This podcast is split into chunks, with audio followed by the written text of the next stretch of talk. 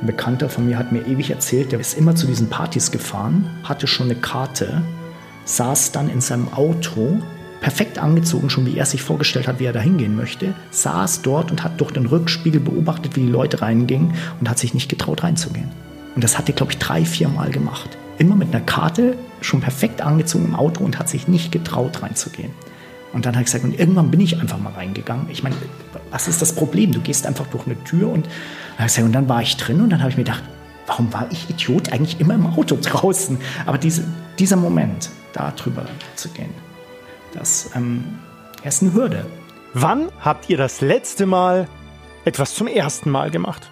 Wann das letzte Mal geschaut wie ein Kind an Weihnachten? Das letzte Mal Magengrummeln vor Aufregung, zittrige Knie und schwitzige Hände gehabt? Wann das letzte Mal aus eurer Sicht einfach was völlig Verrücktes gemacht? Du musst einfach deine Komfortzone ab und zu mal verlassen, das, was du gewohnt bist. Wie heißt es so schön? Außerhalb der Komfortzone, there's where the magic happens. Und das ist genau die Sache. Und dann lernst du mal was anderes kennen. Und zwar was ganz anderes. Und genau dorthin nimmt uns Christian heute mit. Ich würde sagen, wir sind eine der größten Veranstaltungen der Welt. Und eine der außergewöhnlichsten, schrillsten, ausgeflipptesten, kreativsten, atemberaubendsten, im wahrsten Sinne des Wortes fesselndsten und unglaublichsten Partys, die es gibt. Neulich ist ein Latex-Zebra vorbeigelaufen. Über die grenzenlose Freiheit des Ich-Seins, Urlaub im Kopf und eine Feier in unserer Stadt, die weltweit ihresgleichen sucht. Man kennt sie in LA, man kennt sie in New York, man kennt sie auch in Tokio. Und jetzt lernt auch ihr sie kennen in einer neuen Folge von Gong 96.3, die andere Seite des Schlüssellochs. Das hat mich von Anfang an fasziniert, dass du siehst, jemand schlüpft für einen Abend in eine Rolle und lebt das aus. Mit seinem Partner zusammen oder lernt Leute kennen dadurch. Und ähm, das ist die Faszination. Die Faszination dieses Freiraums, dieser Wonderworld, wo du hingehen kannst und einfach mal jemand anders bist. Oder so wie du sein möchtest oder was du mal ausprobieren möchtest. Eine Wonder World. Hier bei uns in München. Aha, ist klar.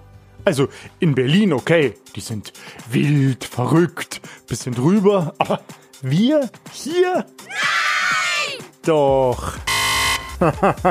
ja, falsch. Ganz falsch. Glaubt ihr nicht? Zugegeben, der Meinung war ich auch. München ist brav, München ist spießig, München ist verschlossen.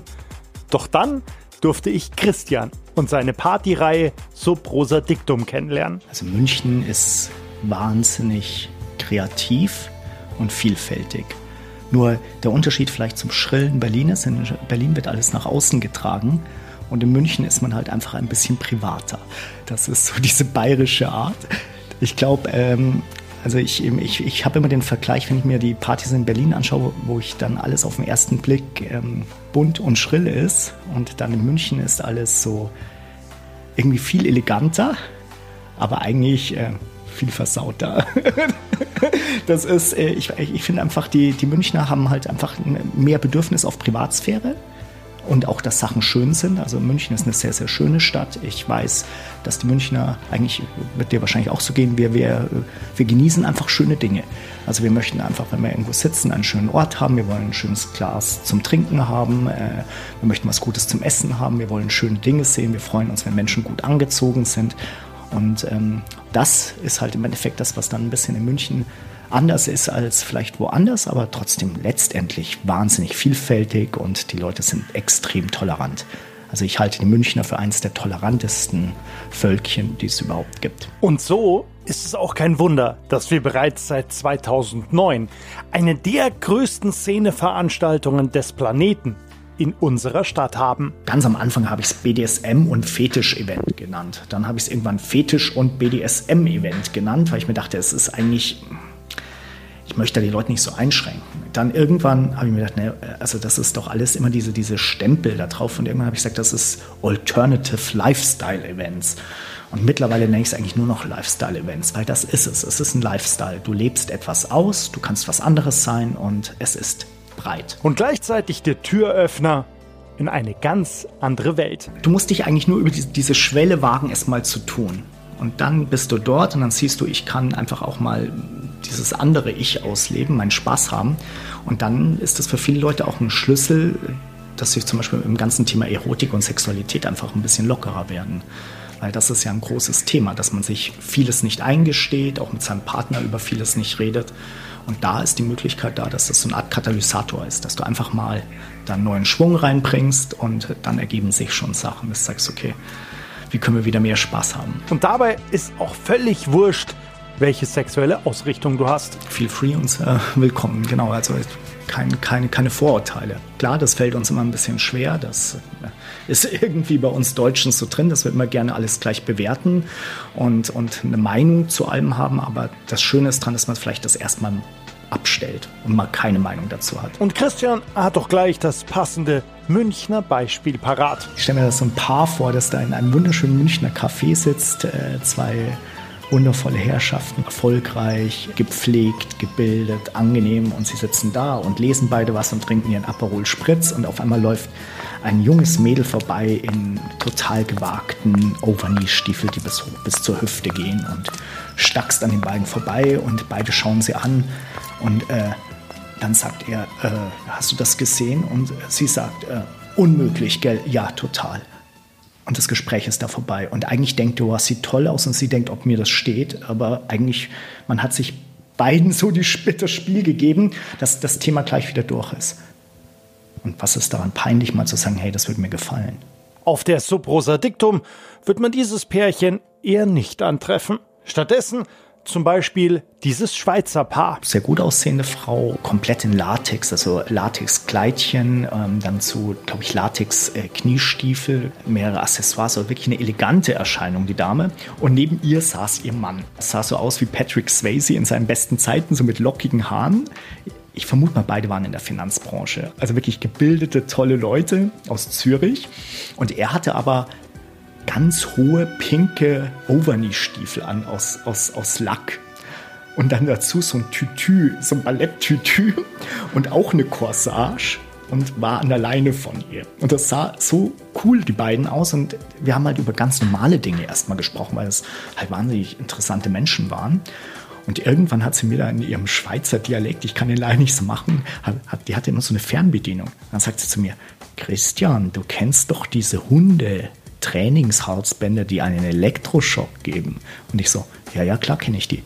Ja, aber er hat es nicht am Hals. und ich, ich habe einfach so lachen müssen.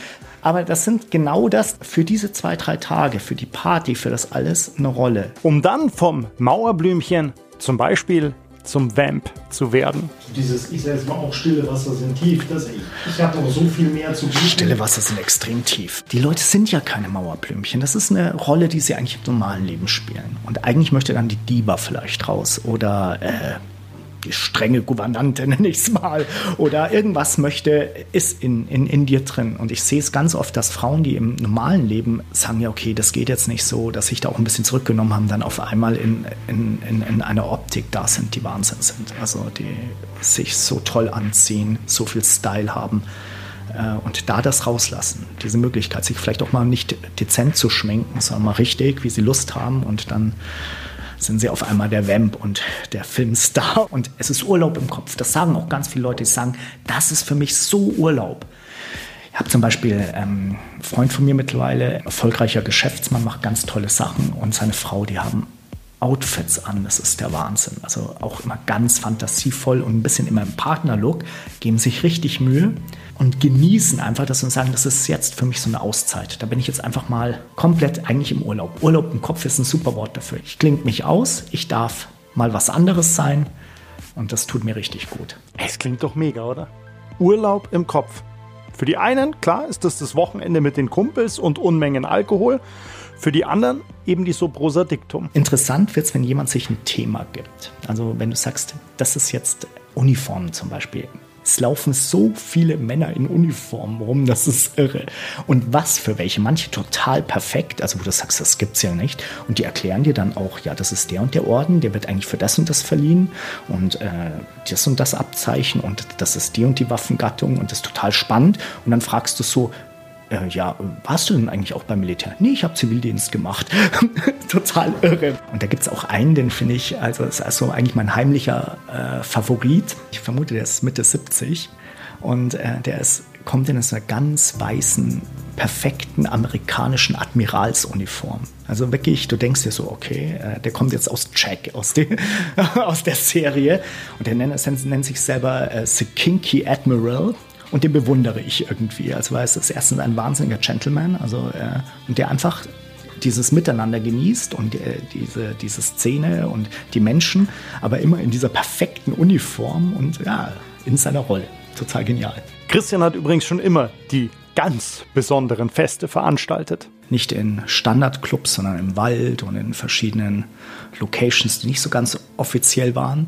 Und dadurch ist das so eine ganz bunte Bewegung eigentlich auch in den 90er Jahren in München entstanden, fand ich. Also gab es sehr, sehr viele Partys, die in irgendwelchen Gebäuden, die Leerstand hatten, stattgefunden haben und ähm, mit viel Liebe zum Detail und Ausschmückung und Dekoration und lustigen Künstlern. Also eine Szene, die man eigentlich äh, in München eigentlich nicht erwarten würde, aber die es gab und die wirklich schön war. Und ähm, dann irgendwann habe ich diese Fetisch-Community kennengelernt, die dann noch recht klein war in München und haben gedacht, boah, sowas muss man doch eigentlich auch mal machen. Das ist so toll, da gehen die Leute hin und nicht die Deko oder sonst was ist jetzt im Vordergrund, sondern die Menschen werden die Deko.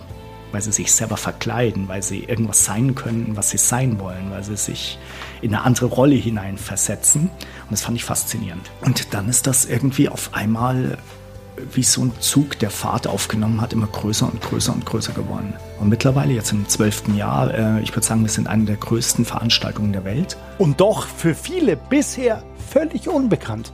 Nicht ganz ohne Grund. Natürlich sehr wichtig bei uns Diskretion. Darum auch der Name Subrosa Dictum.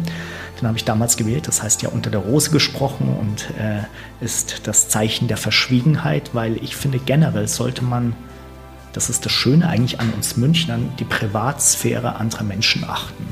Und wenn die ähm, auf eine Party gehen, ähm, dann sollen sie eigentlich nichts davon danach erzählen. Sie können sagen, es war toll und vielleicht ein bisschen abstrakter davon, aber man sollte nicht sagen, wer dort war und ähm, das einfach auch ein bisschen der Fantasie des Zuhörers überlassen und nicht immer äh, so viel drüber reden, sondern lieber selber machen und sich selber mal anschauen.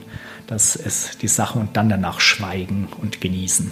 Ich stelle mir jetzt zum Beispiel gerade vor, eine erfolgreiche Geschäftsfrau, die halt im normalen Leben äh, immer perfekt im Business-Kostüm da ist, genau die richtige Rocklänge, die Bluse genau richtig geschlossen, die Schuhe nicht zu hoch, die Farbgebung genau angepasst an, an an, möchte ich mal sagen, an die Branche.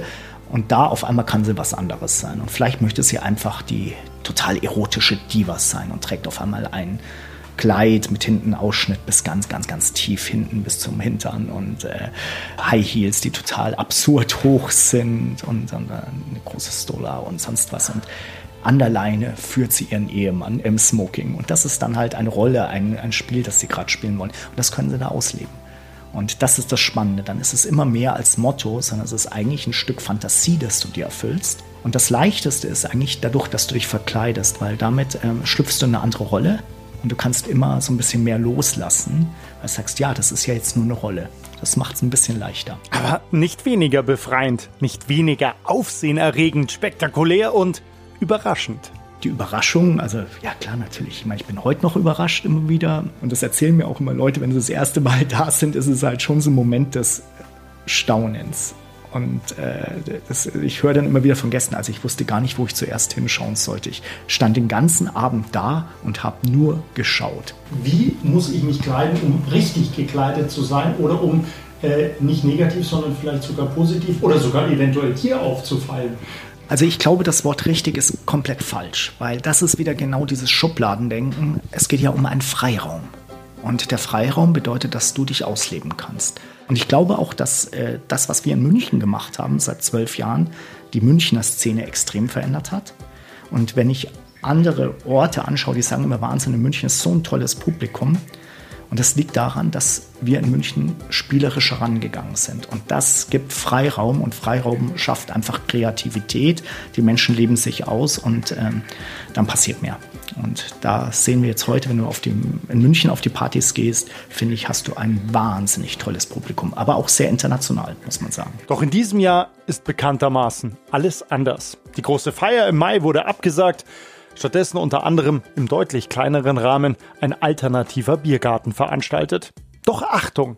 Denn für alle, die jetzt Interesse bekommen haben, Ende Oktober, also Stand jetzt, gibt es eine weitere Ausgabe der Avantgardista, einem Ableger der Sobrosa Dictum. Es gab schon Fetischmodenschauen auf der Welt. Es gibt eine ganz interessante Sache in Montreal und es gibt was in Berlin. Und ich habe mir gedacht, ich möchte sowas in München haben, weil München ja eigentlich auch ein Modestandort ist. Auch weil das immer so ein bisschen vernachlässigt wird. Aber für mich ist ähm, eigentlich München genau das richtige Pflaster, extravagante Mode zu zeigen. Und ähm, das hat nichts mit diesen üblichen äh, Lackleder-Latex-Klischee zu tun, sondern das sind wahnsinnig aufwendige Sachen, die hochkreativ sind. Und wenn man sich das anschaut, zum Beispiel was bei uns auf der Avantgardiste auf dem Laufsteg schon war, und dann schaut man äh, nach Paris allein letztes Jahr, äh, was da für äh, Mode war, also zum Beispiel auch Latexmode, dann sagt man, äh, interessant, wer hat hier wen inspiriert? Weil eigentlich sind es lauter kleine Designer, die extrem kreativ sind und ich habe mir gedacht, denen müssen wir jetzt unbedingt eine Bühne bieten, dass die mal im richtigen Licht erstrahlen, also nicht in irgendeinem Club oder auf einer Party über einen Laufsteg mal ein, zweimal gehen, sondern dass wir so einen richtigen Fashion-Laufsteg bauen mit viel Licht drauf. Und das machen wir so eine ganz klassische Modenschau, wo dann das Publikum sitzt und sich das anschaut und äh, das dann so eine richtige Show ist. Am 23. und 24. Oktober, also genau in einem Monat, gibt es im Zenit für euch die Möglichkeit, dabei zu sein. Avantgardista ist dafür da, das soll die Tür öffnen in beide Richtungen. Erstens, dass man sieht, also dass die Menschen sehen, was für tolle Mode das ist und vielleicht auch mal sagen, hey, das wird mir vielleicht auch das Stück oder das mal am Abend, wenn ich ins Theater gehe, passt total. Also vor allem auch im Korsettbereich Wahnsinn oder ganz, ganz tolle vegane Lederfashion. Der gießt die an die Menschen seine Outfits. Das, solche Sachen zum Beispiel auch mal im Alltag zu tragen. Dann sagst du, hey, so eine Hose wird mir doch eigentlich auch mal hier zum Weggehen stehen. So eine Leggings oder äh, das Kleidchen wäre doch mal was. Also das ist ganz toll. Und darum ist die Avantgardista so eine Möglichkeit, dass du einerseits Leute, die interessiert sind, mal reinschnuppern und umgekehrt aber auch für die Designer und Fotografen mal die Möglichkeit, in, aus dieser Blase auch rauszukommen, die da schon drin sind. Sagen, ja, ich möchte bei mehreren Leuten bekannt sein. Ende Oktober werden wir es machen und das ist natürlich offen für alle, die interessiert sind. Auf avantgardista.net erhaltet ihr sämtliche Updates und wer weiß, vielleicht sehen wir uns ja dort weil ihr jetzt genauso neugierig drauf seid wie ich. Du kannst ja immer noch sagen, war eine Erfahrung, nicht meins, war cool. So, und jetzt probiere ich Surfen aus.